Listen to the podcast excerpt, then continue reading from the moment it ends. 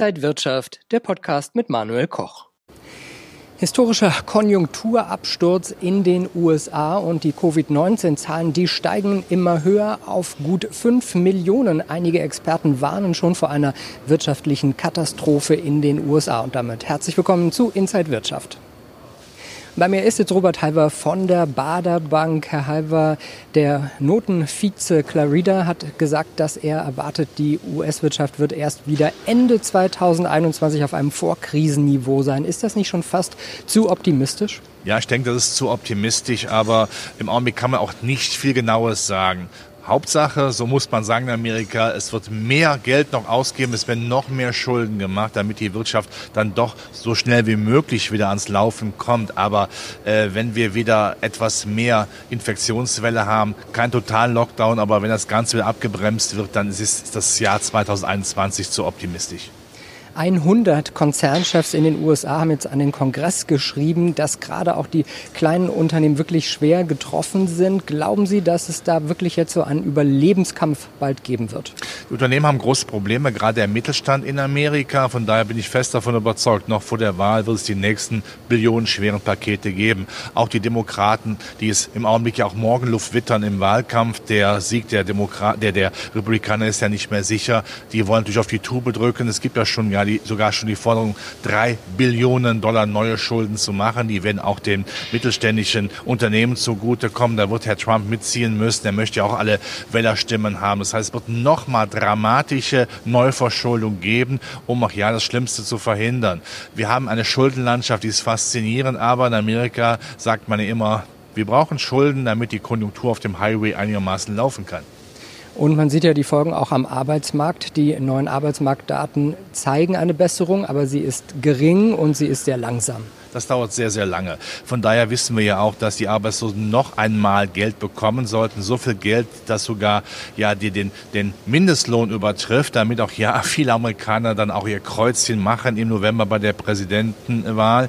Äh, aber natürlich muss man sich überlegen, was man dann nach der Wahl macht. Wie kann man hier denn wirklich dafür sorgen, dass ein Sozialsystem aufgebaut wird? Das kostet aber auch wieder Geld. Äh, aber es bringt natürlich nichts, jetzt irgendwann bürgerkriegsähnliche Zustände zu riskieren. Da muss Amerika in das Thema muss Amerika noch mal ran und das wird man lösen, wie immer, mit neuen Schulden. Dann gibt es auch noch den Handelskrieg zwischen China und den USA. Werden wir da noch äh, eine Verschärfung vielleicht sogar vor den Wahlen sehen?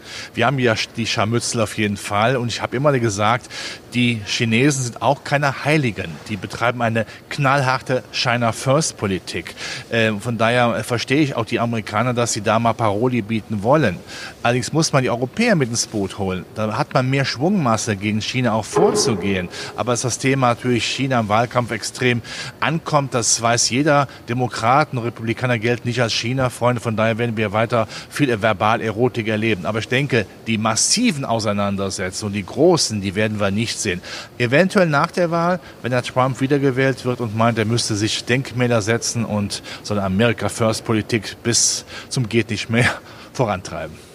Wenn wir jetzt eigentlich so viele Unsicherheiten in den USA haben, die Aktienmärkte, die waren ja sehr stabil, gerade die Nasdaq auch. Sind denn US-Aktien interessant für deutsche Anleger oder sollte man eher vorsichtig sein, weil da noch mal ein Schlag kommen wird? Klare Antwort ja. Man braucht weitere US-Aktien aus diversen Gründen. Erstmal die Liquiditätshosse ist so ein massiver Einflussfaktor, positiver für die Aktienkultur. Es gibt da keine große Alternative mehr.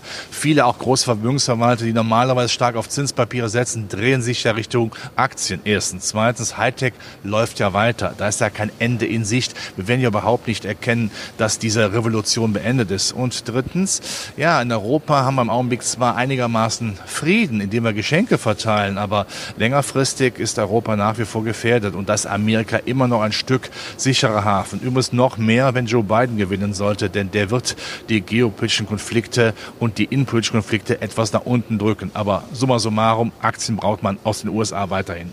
Und ich glaube, umso näher wir an die US-Wahl kommen, desto mehr haben wir auch noch zu besprechen. Danke Ihnen, Robert Halver von der Baderbank und danke Ihnen, liebe Inside-Wirtschaftszuschauer. Bis zum nächsten Mal hier von der Frankfurter Börse.